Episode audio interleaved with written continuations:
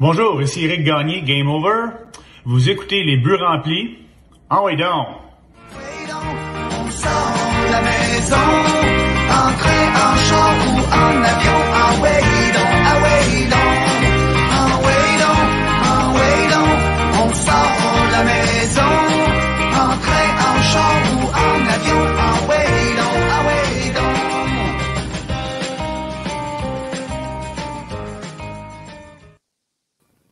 Ah ouais donc, ah ouais donc, ah ouais donc, Game Over qui passe de closer à opener pour le show des buts remplis. Ben ouais!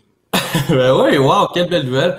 Euh, Eric Gagné qu'on va recevoir dans les prochaines semaines. On lui a réservé une petite date au mois de mai. Euh, donc, ça va être super agréable de parler avec Game Over. Ben, comment ça va? Quatrième épisode des buts remplis. Oui, ça va super bien. On a un invité aujourd'hui qui est notre collaborateur euh, régulier. On l'a vu un peu la semaine dernière. Puis là, ben, Exact. on avait le goût de le découvrir un peu mieux, puis surtout de le faire découvrir un peu mieux. Donc, Osway, Jesus Pelé.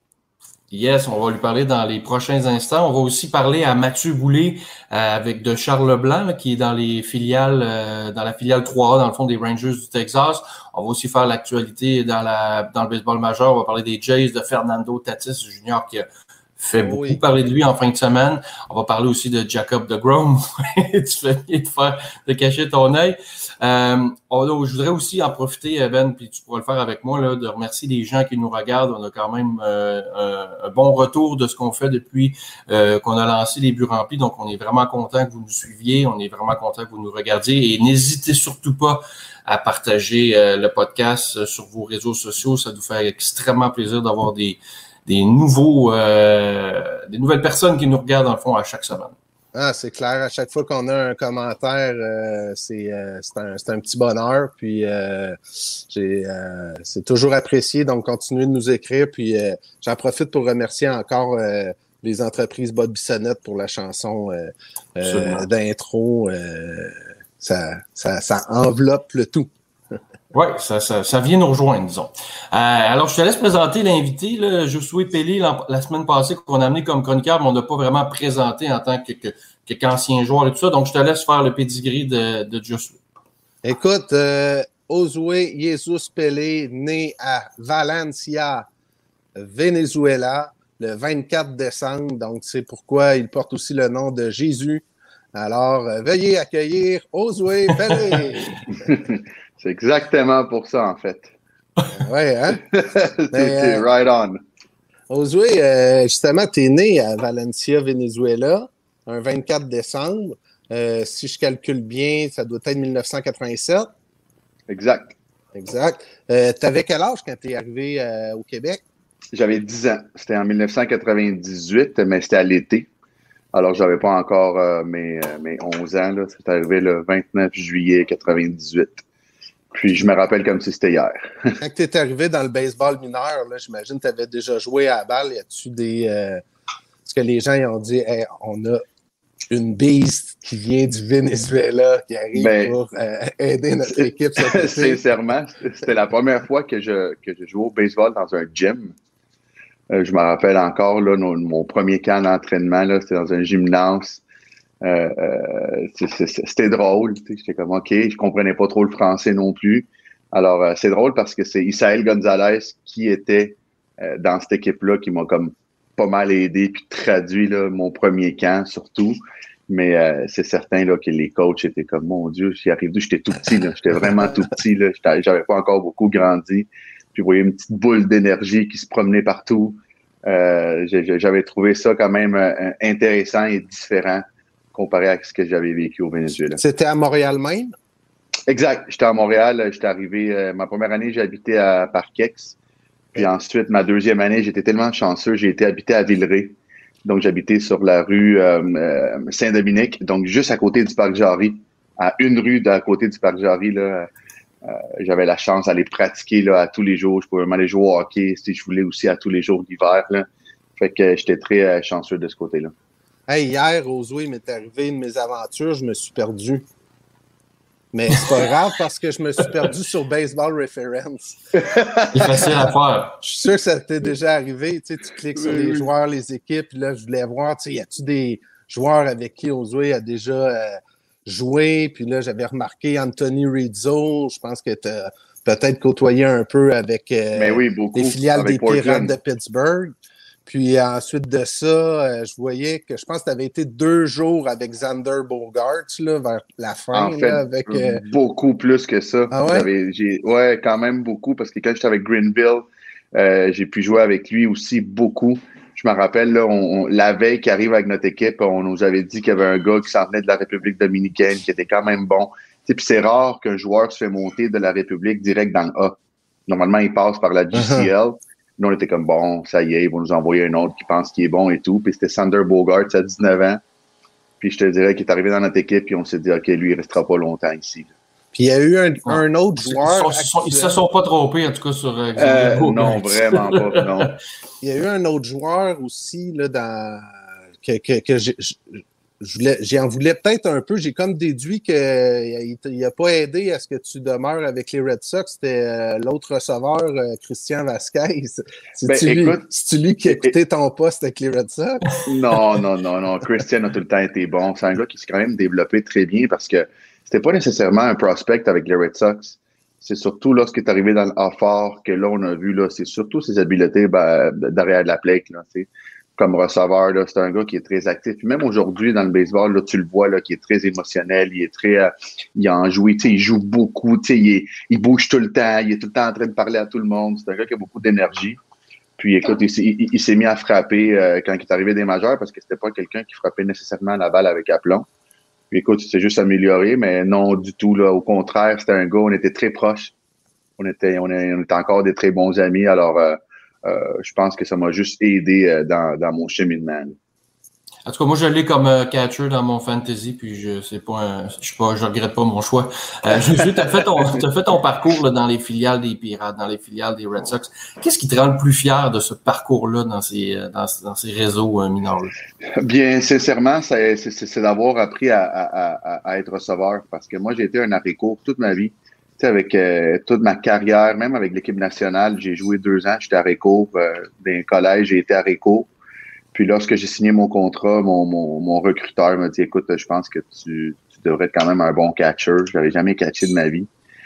Puis c'est d'avoir fait la, la, la transition, le, le- selon moi, là, le- la position la plus difficile à jouer euh, au baseball, c'est receveur. Euh, T'en parleras à tes genoux puis à tes hanches. Tu Ouais. Ça fait tellement mal, c'est difficile, il fait chaud.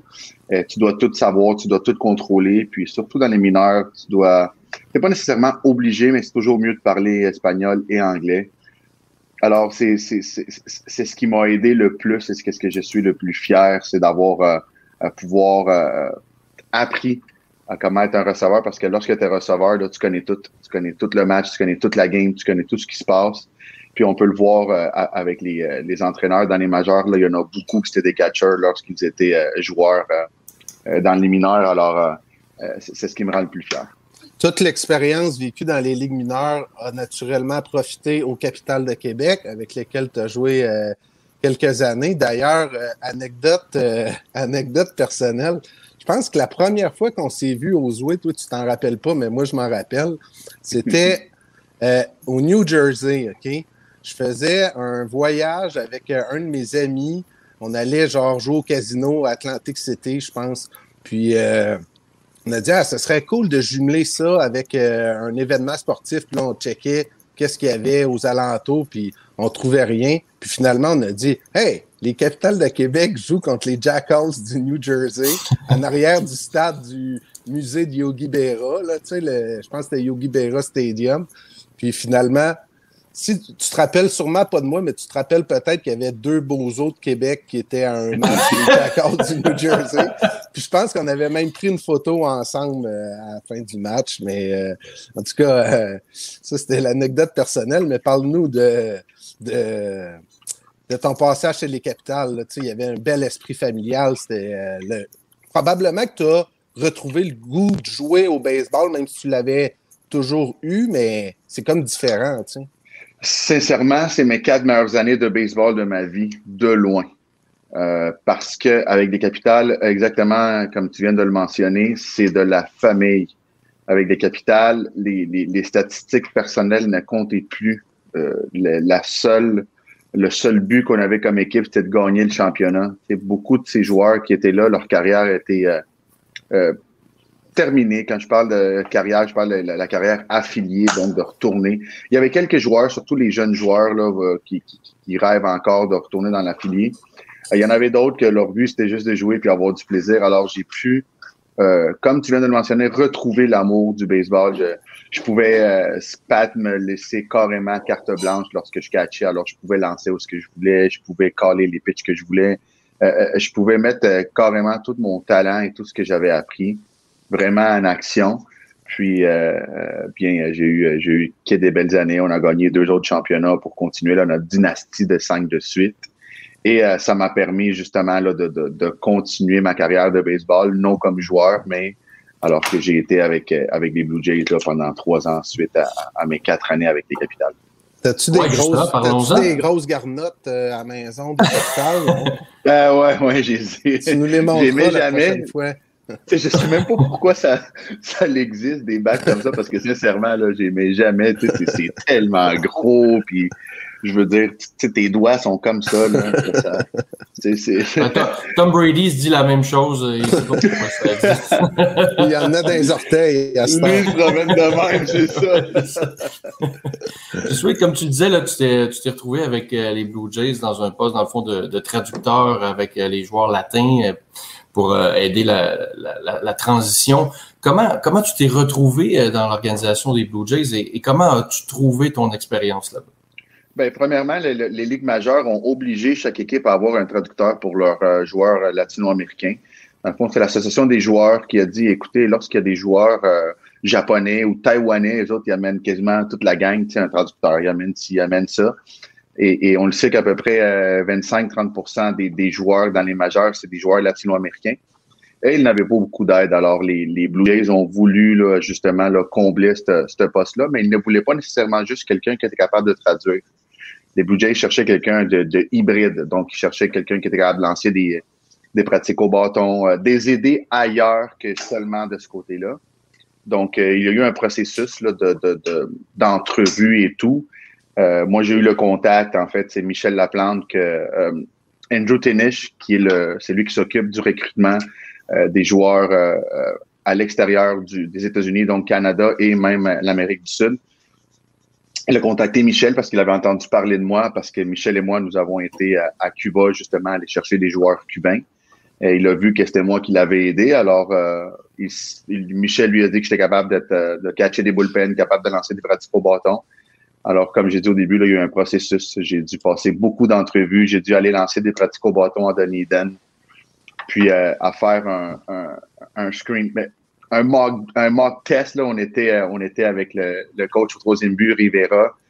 Puis on était aussi avec les gars qui s'occupent des, euh, communications avec les Jays. Puis on a fait des entrevues là, qui étaient quand même cocasses, qui étaient quand même drôles. Je me rappelle encore la dernière question. Il m'avait demandé euh, s'il y avait une, une, une reporter là, qui, qui pouvait venir. Puis le, le, le, Rivera, qui était le joueur dans ce temps-là, il m'avait dit OK, ça me dérange pas qu'elle vienne tant qu'elle ne regarde pas mes parties intimes. Mais il n'avait pas dit ça de même. Là. Il avait plus dit avec, euh, euh, euh, avec le vrai mot en espagnol. Alors, je me rappelle, je patinais dans ma tête. J'étais comme, mon Dieu, qu'est-ce que je vais traduire? Qu'est-ce que je vais dire?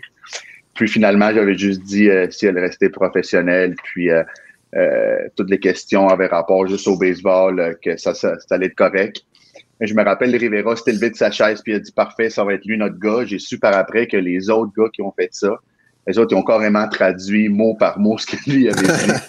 Donc, euh, ils se sont rendus compte que euh, euh, il faut être quand même un petit peu là, heads up parce que tu peux pas nécessairement tout traduire ce que tu te fais dire, car tu devais protéger le joueur là, et l'organisation avant tout. Donc, ça, ça, a été long quand même comme processus, mais, ça a été très cool, puis ça m'a donné beaucoup d'expérience aussi. Là. Ça, Josué, c'est très drôle parce que ça me fait penser à une anecdote que Tim Raines, l'ancien joueur des Expos, m'a lui-même raconté quand il est arrivé avec les expos, euh, il participait à la caravane autour du Québec. Puis le traducteur pour en français, qui c'était Roger Brulotte à l'époque. Puis euh, Tim Raines me racontait ça quand j'ai eu la chance d'aller euh, au camp d'entraînement des Blue Jays euh, à Dunedin, je pense que c'était en 2015. Puis il me disait que lui, il parlait pas français, là, quand il est arrivé. Puis là, les journaliste posait une question, puis Tim, sa réponse durait 15 secondes. Après ça, traduction de Roger Brulotte, ça durait une, une minute et demie. Puis, tous les journalistes autour riaient, tu sais. Puis là, Tim Raines était comme, ben voyons, tu sais, moi, ma réponse en anglais était même pas drôle, tu sais. Fait que pourquoi tout le monde rit, tu sais? Fait qu'il me disait juste comme, c'est clair qu'il y a plein de choses que j'ai dit dans ma vie que j'ai jamais dit, tu sais. Fait que euh, ça, c'est du grand Roger Brulotte. Exact. Non, non, je ne pouvais pas me permettre de faire des, euh, des, euh, des, des traductions comme ça à la Roger. Par contre, euh, il m'est arrivé, euh, il m'est arrivé euh, une ou deux fois, mais surtout une que je me rappelle très bien. Ça a été avec, euh, avec Roberto Ozuna. Euh, après le match, il était très frustré. L'arbitre n'avait pas été très bon, sincèrement. Puis ça nous avait coûté la game. Osuna, on se rappelle, c'était le, le, le, le closer de l'équipe. Ouais. Puis il n'avait pas gardé ses mots bien bien dans sa poche. Là. Ça avait été quand même très, très sec et très direct comme réponse. Donc, c'est des choses que pas nécessairement qu'on pou- qu'on- qu'on pourrait dire. Alors, euh, j'ai dû quand même là, à- à- pas inventer, mais j'ai dû quand même là, contourner beaucoup à sa réponse. Et euh, c'était mon travail d'aller voir mon gars de, de, de communication tout de suite après, là, Jay Stenhouse. J'ai été j'ai été le voir, j'ai dit, hey, Jay, écoute, euh, Osuna a dépassé la ligne, je ne l'ai pas dépassé, donc je veux juste te le dire d'avance que s'il se fait euh, mettre à l'amende ou quoi que ce soit par le baseball majeur, mais ce sera pas de ma faute. c'est pas moi qui vais tourné. payer. Exactement. Alors, je veux juste te dire que je suis conscient de que ce qu'il a répondu n'était pas correct. Et euh, vous le savez très bien, là, il y a beaucoup de monde qui comprennent l'espagnol dans le baseball. Alors, Mhm. peut-être pour le monde qui parlait anglais, tout ce qu'il a répondu, c'était correct, mais pour le reste du monde, ils savent que c'était pas correct. Alors, euh, ça a passé comme dans du beurre. Il n'y a pas eu de, de, de, rien qui s'était qui s'était arrivé, mais Jay, là, mon, il avait été très content que j'ai été l'avertir que c'était pas très, très correct ce que Osuna venait de dire. De ta position de, traducteur avec les Blue Jays, tu as évidemment eu des, contacts privilégiés avec les joueurs latins, je veux dire, dans l'organisation.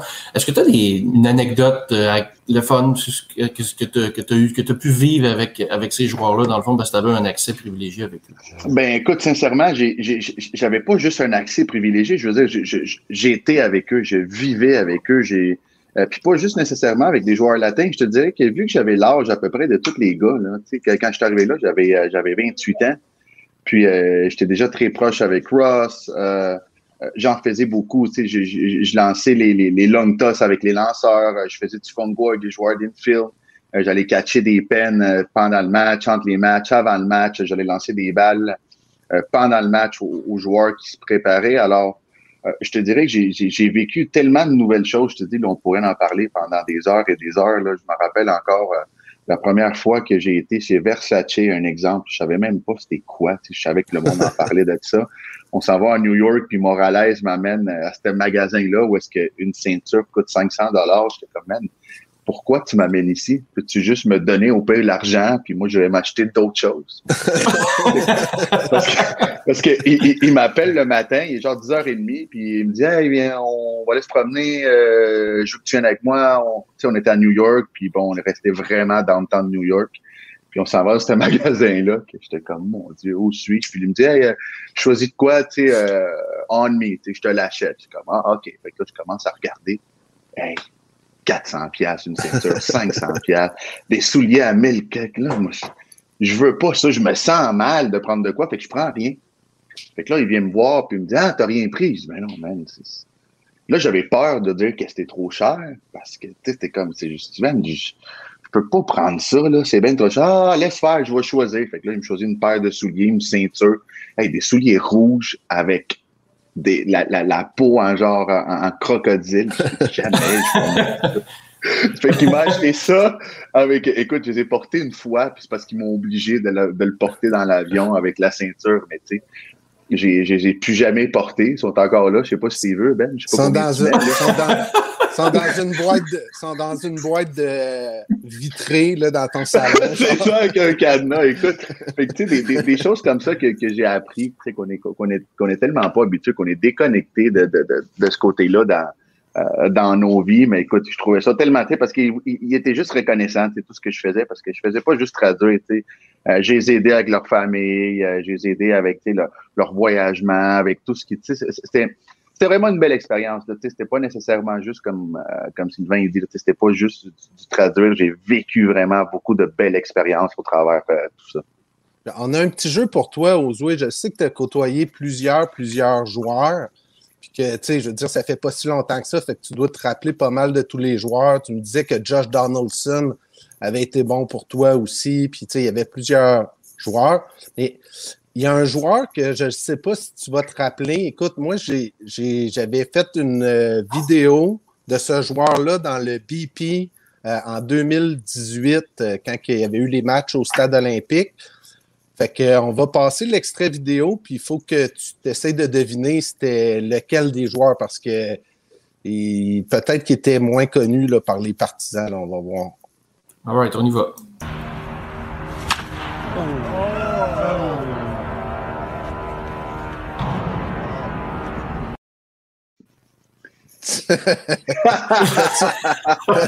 parti celle-là. C'est Hein? parti celle-là. Oui, hein, oui, oui. Au contact, on le savait. Oh my God, écoute, c'est. euh, Circuit au stade olympique de J'ai euh, c'est- cool parce que les, les gars savaient là, que, que, que, que j'étais bon, que je jouais. Ross leur en parlait. Je faisais tout avec eux euh, à chaque terrain où est-ce qu'on allait. Puis c'était ma première fois que j'allais. Euh, J'avais tout le temps un des, un des, des catchers de bullpen qui venait avec moi, puis un gars de vidéo, puis on allait frapper. On faisait un BP dans le terrain bien avant que tout le monde arrive. On arrivait tôt au terrain, puis tu sais, on, on allait frapper des balles au Yankee Stadium, on allait frapper des balles au Bush Stadium. On, les gros terrains comme ça, là, on s'amusait, on avait des pearls, on avait des, on manquait rien. On allait, on ramassait nos balles, tout ce qu'il nous fallait, c'était un 30-45 minutes. On arrivait tôt, puis euh, on dérangeait personne, c'était déjà tout placé, puis on, on, on, on- on s'amusait là, à frapper des balles, puis à essayer de frapper que des circuits, puis il y a personne qui nous filmait. Mais moi, je t'ai filmé. Sauf Moi, que- je t'ai filmé. C'est un beau souvenir là, au stade olympique quand même, là, de mettre ça l'autre bord de la clôture, euh, c'est pas rien. Là.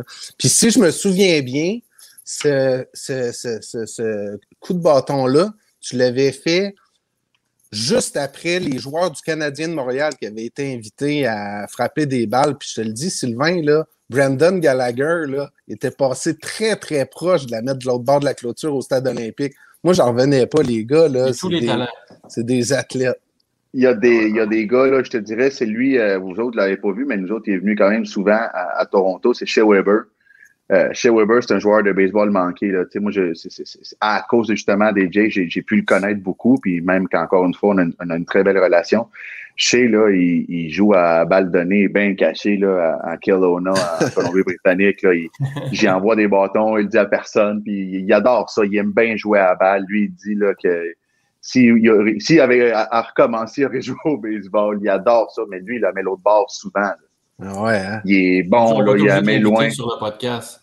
On devrait, on, on devrait recommencer ça, tu sais, les matchs dans le temps, là, ils faisaient les, euh, les anciens Canadiens ou les joueurs du Canadien contre des journalistes, là, il me semble que ça serait le fun. Écoute, Ben. Petrie aussi. Petrie, son père, Ben oui, c'est un bon joueur père. de baseball. Ben, il a joué mais avec les Petrie Tigers. aussi l'a frappé fort. Oui, Petrie l'a frappé Dan fort. Petrie. Un, un que j'étais très surpris, qui était vraiment pas bon, mais là, quand je vous dis pas bon, là, c'est comme vraiment, mais vraiment pas bon, c'était Souban. La balle la plus forte qu'il a frappée, ça a été un ballon par-dessus le premier but. Il est droitier. Je ne comprenais pas. Je m'attendais à ce que lui, là, tu sais, tellement athlétique, tellement Ouais, ouais. et puis là, il parlait Ah, I'm gonna hit this ball far. Eh, mon Dieu, j'ai essayé de lancer la balle sur son bâton puis qu'il la touche. Là. C'est là qu'on se rend compte que c'est pas aussi facile qu'on peut le passer, frapper une balle de baseball. Nope. Il nous reste 2-3 minutes, euh. J'aimerais ça que tu nous parles de ton nouveau défi avec les Alouettes de Charlebourg dans la Ligue de baseball élite du Québec. Euh, bon, il n'y a pas de saison en ce moment, mais je, présume qu'il va en avoir une quand les, mesures sanitaires vont, diminuer. Euh, Qu'est-ce que tu t'attends de ce nouveau rôle-là de gérant?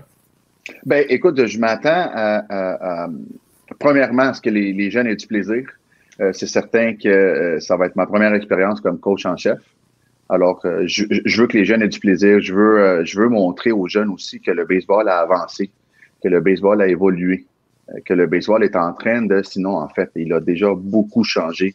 Euh, et je trouve aussi que depuis que j'ai joué junior élite, je trouve que la ligue aussi a, elle a changé beaucoup. Donc, je veux, je veux juste amener de l'apprentissage puis, du plaisir à l'équipe. Je veux que les jeunes achètent un peu là, avec l'expression en anglais buy-in, ce que je veux amener. Je, je, veux amener de l'agressivité, mais ça, les autres, ils le savent déjà. Là, la Ligue aussi doit le savoir. Là. Je, veux, je veux coacher comme je jouais un peu. Euh, alors, je veux, je veux mettre de la pression. Je veux que, je veux que ça soit difficile pour les équipes. Je veux que les équipes, lorsqu'ils jouent contre les Alouettes de Charlebourg, qu'ils sachent comme, OK, euh, ça va être une toffe aujourd'hui. Je m'attends pas à, à, gagner tous les matchs. Euh, je m'attends pas à gagner tous les honneurs euh, en partant. Par contre, je m'attends à ce que, ce que les équipes là, nous voient là, comme une comme une menace, que ce soit sur les buts, que ce soit sur la butte, que ce soit au bâton, que ce soit dans n'importe quelle facette de notre jeu. on va s'assurer de, de, de, toujours être agressif, puis de toujours mettre la pression. Mais ça, ça, ça s'apprend ça, ça s'enseigne et ça s'apprend. Alors, euh, je le sais que Ben, là, t'aimerais ça avoir 19-20 ans là, pour venir euh, essayer de jouer avec nous, mais... Euh, c'est clair. des, des, joueurs là, qui, qui, pensent un petit peu comme ça, là, c'est, je, je, vais en, je vais en avoir de besoin. Excellent. hey, Hey, merci, merci aux joueurs jouets. pour l'entrevue. Puis on se revoit la semaine prochaine. Là, puis ça va être le début de ta nouvelle chronique qu'on va intituler La parole de Jésus. C'est bon, ça? J'ai bien hâte. All right. J'ai bien, bien Merci aux joueurs. On se reparle la semaine prochaine. Merci beaucoup. Salut, Bye guys. bye. Bye bye. Bye bye. Wow, quelle belle entrevue. Puis là, euh, Ben, j'ai pris des notes. là. J'ai ajouté Shea Weber et Jeff Petrie à notre liste d'invités à, essayer d'avoir. Et j'ai rayé le nom de Piqué Souban. On va attendre, on va probablement attendre la fin de la saison, là, les gars. Oui, c'est ça. Alors, on va passer à notre prochain invité. Ben, si tu le veux bien, on a euh, Oui. évidemment le, le journaliste euh, de- du Journal de Montréal, euh, Ouais. Mathieu Boulay, qui est avec nous. On va l'ajouter tout de suite. Salut Mathieu, comment ah ça ouais, va? non, ah ouais, non! Ah oui, donc les en boîte. Ah oui, donc boîte. Mathieu, tu as parlé à, à Charles Leblanc cette semaine, euh, qui lui joue pour euh, euh, dans les filiales, dans la filiale 3A des Rangers du Texas. Euh, puis lui, il n'a pas joué l'an passé en raison de la pandémie. Donc là, c'est un peu comme tout est à recommencer pour lui. Là. Comment, comment ça se passe pour euh, Charles Leblanc? Ça va quand même bien, mais euh, comme il me disait, là, euh, c'est bien beau avoir un lance-balle à Laval avec son père qui, euh, qui, qui frappe des grounders, tout ça, puis sauf que Charles a besoin de temps pour se réhabituer, réhabituer son œil, réhabituer son, sa, sa mécanique à des lancers de 90 000 à l'heure et plus. Euh, là, il est au Texas, il est à, à Round Rock. euh, dans la filiale 3A. C'est un- là, dans le camp d'entraînement, puis euh, le début de saison est, est dans le coin du mois de mai, euh, début mai. Et euh, il me racontait que là, il, il- il fait son, sa petite affaire. Là, il est dans, il est dans la- l'alignement de 3 des Rangers, euh, mais il est pas sûr de rester là. Il est comme un joueur d'utilité. Là, il joue au troisième mot, à l'arrêt-court, au deuxième mot, au premier but. Il va dans le champ. Euh, euh, si il fait sa place vraiment, ça va être un joueur d'utilité. Euh, évidemment, il va vouloir euh, peut-être avoir un, un job plus stable, si tu veux, euh, mais comme je disais, comme il me disait, c'est un petit peu de plus vers les majeurs, mais il, s'excite pas là. Il prend rien pour acquis, puis il, veut, il veut peut-être que, tu sais, je disais, c'est pas pire, euh, tu sais, avec, Texas, ils ont une jeune formation, ils laissent la chance, aux jeunes, c'est une année de transition, tu sais, ils vont pas pour euh, les grands honneurs cette année. Euh, tu sais, qu'est-ce qui, euh, qu'est-ce que t'aimerais faire? Il dit, ah, il dit, j'y vais une journée à la fois, après ça, je m'énerverai, là, mais euh, pour le moment, il est vraiment les deux pieds sur terre. Puis Charles Leblanc, c'est un gars qui est très peu euh, volubile. Il faut apprendre à le connaître, mais c'est un gars tellement, euh, il peut vraiment dire les, une fois qu'il est comme mal à, l'aise dans ses, euh, dans l'entrevue, là, il dit plus de choses, tu sais. Il me racontait que les Rangers du Texas, au Texas, c'est pas le Far West comme le monde du Québec le voit. Où ce que là, les, les, les spectateurs dans les gradins, c'était dans les derniers jours qui étaient admis. Là. C'était pas genre euh, all out tout le temps. là. C'est pas comme, mettons, au, au stade des Rangers ou au stade des Astros, où que là, il y a des foules, des milliers de spectateurs qui vont voir les matchs. Puis il me disait que les Rangers ont pris ça au sérieux. Ils ont fait une clinique de vaccination du début à la, du premier au dernier joueur. Puis ils invitaient même les familles à se faire vacciner pour assurer le maximum de sécurité à leurs joueurs. Fait que, tu sais, on a une perception de l'extérieur du Texas, mais de l'intérieur, c'est une affaire bien différente. Sur le terrain, euh, évidemment, à Round Rock, euh, Charles, il va essayer de faire sa place, mais c'est tellement difficile d'arriver au majeur. Tu sais, qu'est-ce qu'on a vu qu'Abraham Taureau, là, de répéter ça pour Charles Leblanc, ça va être quand même difficile. Parce que euh, c'est tout une question de blessure, une opportunité. Tu sais, c'est comme ça va être difficile pour lui de, se rendre des majeurs cette saison. Mais là, lui, qu'est-ce qu'il commence sans dire, il n'y a pas. C'est pas une question de contrat, mais là, la dernière, c'est dernière année de contrat cette année. Là, je dis, hey, comment tu prends ça? Il dit, ah, ben, je pense que ça va. je, je pense pas à ça. Il dit, si je pense trop à ça, ça va m'enlever ma, ma, concentration sur mon sur ma saison, sur mon euh, sur, sur, ma saison, sur qu'est-ce que j'ai à faire sur le terrain. Fait que il veut performer au maximum. Et par la suite, et par la suite, il a à la fin de la saison, ben, il parlera contrat avec son agent Gestro Supré. Puis euh, on, on, va lui souhaiter la meilleure des chances. Ben moi, je suis content qu'on parle de Charles Leblanc aujourd'hui parce que, tu sais, dans les dernières années, on a parlé beaucoup, beaucoup d'Abraham Taureau. Oui. Tu sais, Charles Leblanc, là, ce qu'il ne faut pas oublier, c'est qu'il avait été repêché en quatrième ronde en 2016. Ah ouais. Taureau, lui, en cinquième ronde. Tu sais, Charles Leblanc, là, c'est un des très, très bons joueurs que le Québec a produit là, dans l'histoire. Là, pour de vrai, là, c'est un uh-huh. joueur d'infield à l'Université de Pittsburgh. Il frappait là, euh, pour 400. Euh, c'était une machine. sais. Puis je suis juste content qu'on parle de lui. Puis son minding par rapport à son développement, c'est normal. Il n'a pas le choix d'y aller euh, jour par jour. Mais, la question générale que j'ai envie de te poser, Mathieu, c'est est-ce que tu crois que, peut-être pas cette année, mais qu'un jour Charles Leblanc va jouer dans le baseball majeur? Ben, pourquoi pas? Euh, je sais qu'à l'avant-champ, c'est tellement difficile. Il n'y a pas beaucoup de positions, mais moi, je pense que ça va être son coup de bâton qui va dicter vraiment s'il va jouer dans le baseball majeur ou pas. Présentement, l'année passée, euh, je l'avais vu euh, avec la, comment il s'appelle l'entraîneur Blaquière là à Saint-Léonard, Jean-Luc Blaquière. puis il, pratiquait sa, nouvelle, une nouvelle, une nouvelle technique au bâton. Et il avait été, c'était payé un entraîneur en Californie, vraiment réputé, qui travaille avec des grands, des grands noms du baseball majeur pour l'aider au niveau technique, au niveau, mais pour comme euh, frapper sa balle plus en hauteur pour avoir des plus de circuits. Là, je dis, ben, Charles, ton pain et ton beurre, c'est de frapper en lieu sûr. Il dit, non, non, non, dans le besoin de majeur, des mineurs, on, nous dit de viser plus la clôture, de viser plus le longue balle. Là, je dis, moi, je trouve ça un peu dommage parce que moi, je suis un plus un puriste de mettre, de mettre la, balle en jeu, un double, un simple, un triple. Euh, la, longue balle, ben, si tu la pognes bien solide, ben, c'est correct. Et, elle va avoir l'autre côté, mais c'est pas tout le temps de viser la clôture. Puis là, c'est pour, ça, moi, je pense que présentement, dans la maison majeure, on voit plus de retrait sur des prises. Parce que les gars, ils, se débrouillent avec les épaules à vouloir frapper avec la, balle au bord de la clôture au lieu de viser peut-être le champ posé avec, avec un double ou, euh, ou euh, avec des gars en position de marquer. Moi, ce, changement de mentalité-là dans le besoin majeur, je le comprends pas trop. ce, changement-là est arrivé, euh, Mathieu, un peu avec les statistiques avancées aussi. Puis ça, pour Charles Leblanc, ça n'a pas été facile pour ça parce que lui, ça a tout le temps été un gars de simple, de double, de triple. Puis, tu sais, c'était comme un Derek Jeter, là, sans dire qu'il était au niveau de Derek Jeter. Mais, c'était un type de frappeur à la Derek Jeter.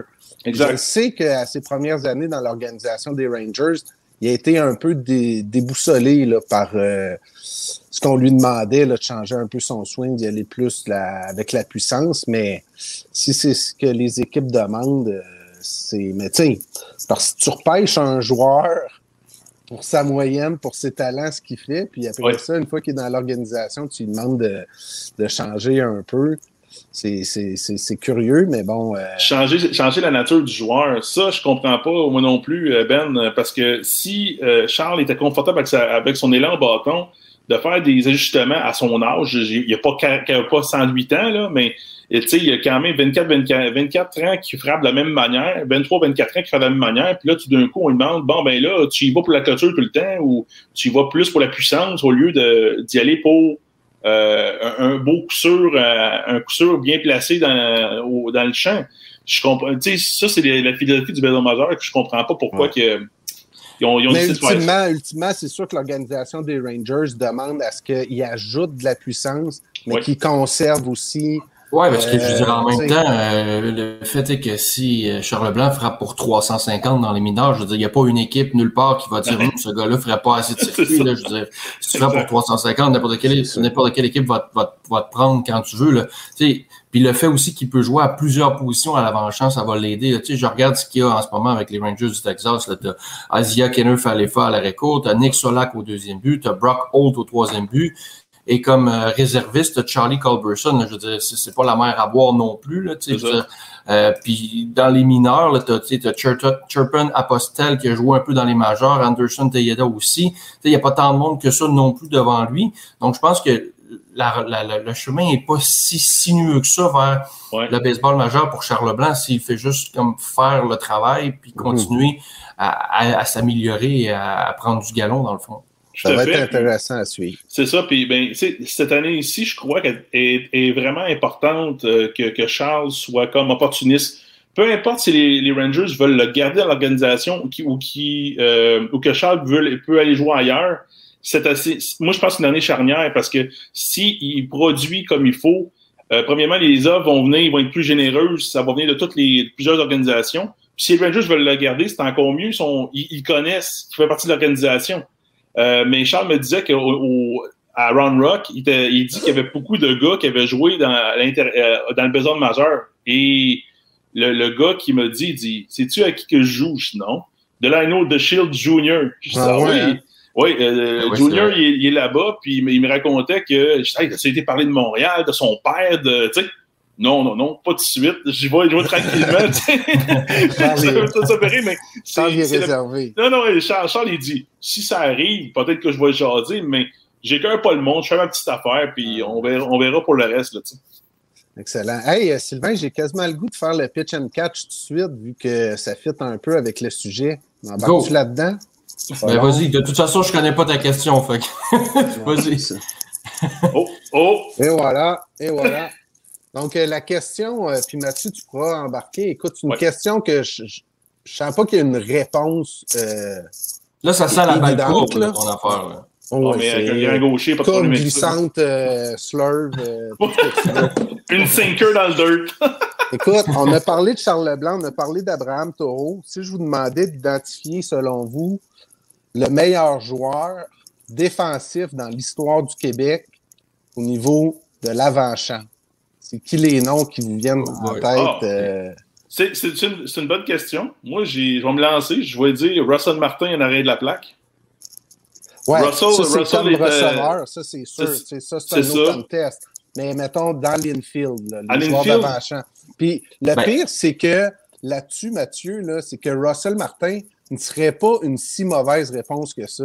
Parce qu'il a joué euh, catcher, joué au troisième but. pour Troisième but. pratiquement l'ensemble de sa carrière. Ouais. Mais comme joueur de troisième but, puis même, euh, rappelez-vous qu'il voulait jouer à l'Areco pour l'équipe canadienne à une certaine époque. Ouais. Ouais. C'est tout un joueur d'avant-champ. Fait que peut-être que talent, euh, du moins, il fait partie du, du top 5 certain ou du top 10. Il a même lancé. Il est capable de tout faire, Russell. Oui! c'est vrai, ça. Moi, Mais euh, pour ma réponse, là, euh,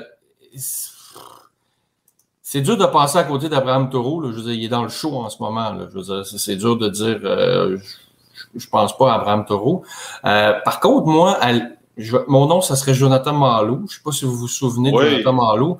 Euh, moi, à l'époque où j'étais euh, journaliste à RDS, cou- je couvrais un peu la, la Ligue de baseball élite du Québec. J'avais été faire un reportage avec, lorsqu'il était avec Laval. Puis ça, ça m'avait vraiment impressionné la façon qu'il jouait en défensivement. Il n'y a rien, rien, rien qui passait. C'était un peu euh, la même chose avec euh, les capitales. Il a joué un petit peu avec les capitales. Je l'avais aussi retrouvé à Québec. C'était un peu le même principe. C'était pas un joueur qui était extrêmement spectaculaire en attaque, mais défensivement parlant. Et c'est ça un peu ça le sens de ta question, Ben. Euh, il n'y a rien qui passait. Là. Je dire, c'était son gant, c'était un gant sûr et tu pouvais l'envoyer dans, à l'arrêt court et tu étais convaincu que les jeux allaient se faire en défensive. C'est un excellent choix, Sylvain. C'est un excellent choix parce que je pense que c'est le mien aussi. Euh, Jonathan Ouais, bon. Marleau, au niveau défensif, c'est incroyable. Tu sais, sinon, c'est sûr que historiquement, là, on peut remonter euh, euh, dans des années là, de Roland Gladu qui a joué au troisième but, Tim Harkness, qui est un autre Québécois qui a joué, euh, lui, c'était plus euh, premier coussin. Mais tu sais, les meilleurs joueurs défensifs, c'est deuxième but à Rico. Donc, euh, Jonathan Ouais. Marleau, mais tu sais, Charles Leblanc puis Abraham Taureau, euh, c'est deux joueurs euh, incroyables. euh. Mais tu sais, il n'y a, pas de- Absolument. y a- y a- y a pas de bonne réponse, il n'y a pas de mauvaise réponse, mais on salue Ouais. TQ Jonathan Marleau qui doit écouter en ce moment. Mais moi, j'aurais une question pour vous autres. Est-ce que vous voyez un avenir pour Abraham à, à Houston? Parlant de joueurs défensifs, là, vous, tu sais, il joue dans le tout, show. euh, Est-ce que, que Abraham Toro a un avenir à, à Houston, euh, surtout s'il garde En fait? Moi, je vais te- ce que- je vais te répondre, c'est qu'Abraham Tour va avoir un, un- un- un avenir à Houston, euh, mais il faut falloir qu'il qu'il mette les chiffres au tableau là, éventuellement, parce qu'en ce moment, je, là, je pense qu'il est 1 en 12 depuis qu'ils l'ont rappelé. Euh, il va falloir qu'il force la main dans le fond de l'organisation de, le- de le garder. La dernière fois là, qu'il qu'il a joué presque une saison complète, ça a quand même super bien été. Euh, mais là, tu as quand même Alex Bregman devant toi, tu as quand même Carlos Correa devant toi, Ouais. tu as quand même José Altuve devant toi. Je veux dire, c'est c'est dur de tasser ces, ces joueurs-là. Donc, si tu y vas avec ça comme base d'argumentation, je veux dire, c'est difficile. Mais par contre, si le joueur euh, performe et force la main des dirigeants, ben, je pense qu'il y, a un- je pense qu'il y a un avenir. Mais moi, je pense que j'aimerais ça pour Abraham, peut-être d'avoir une opportunité dans une autre organisation, il va pouvoir plus faire sa place. Parce qu'au Moi, je vais te répondre.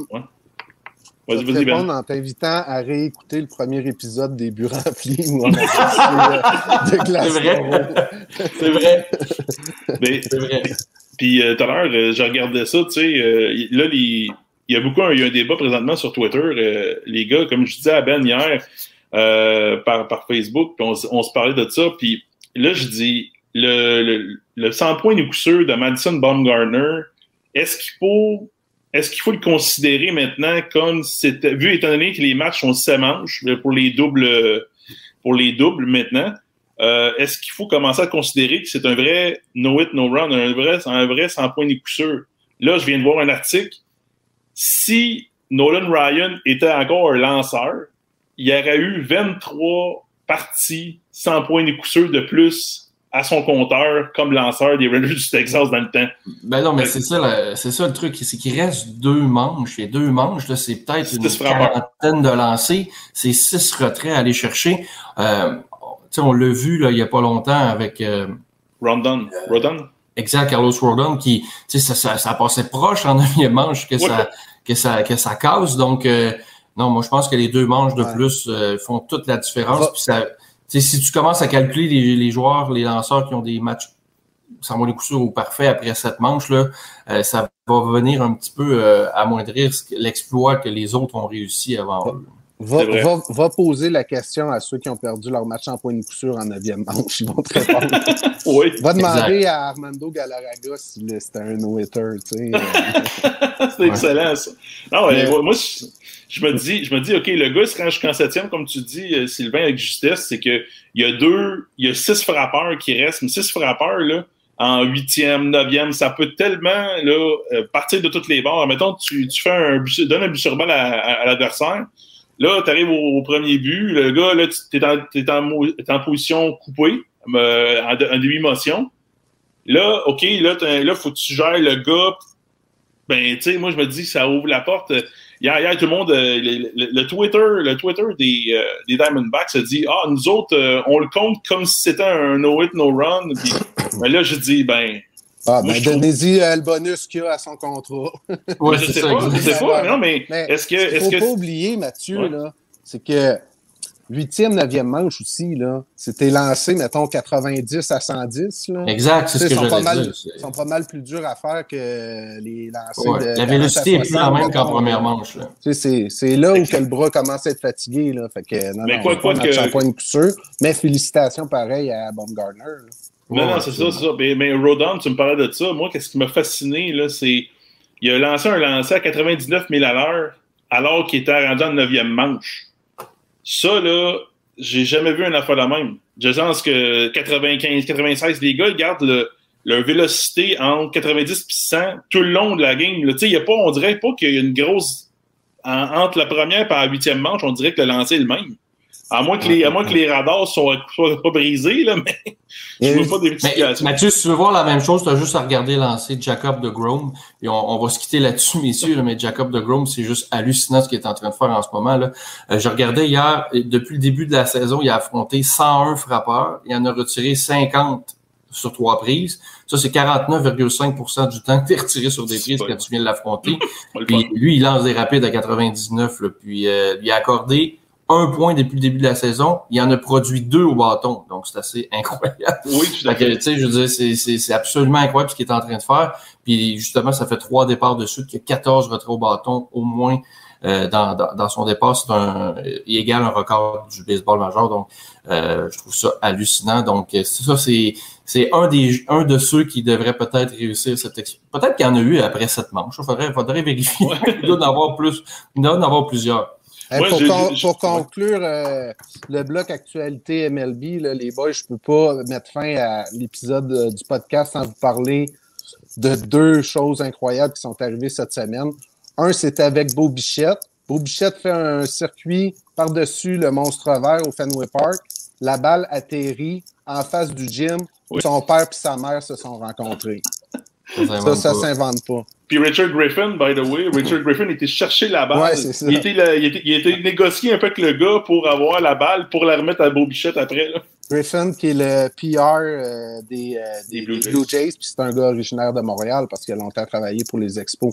L'autre histoire incroyable, c'est Fernando Tatis fils, qui a fait deux circuits le 23 avril, soit 22 ans jour pour jour après euh, les deux grands chelems dans la même manche de Fernando Tatis père.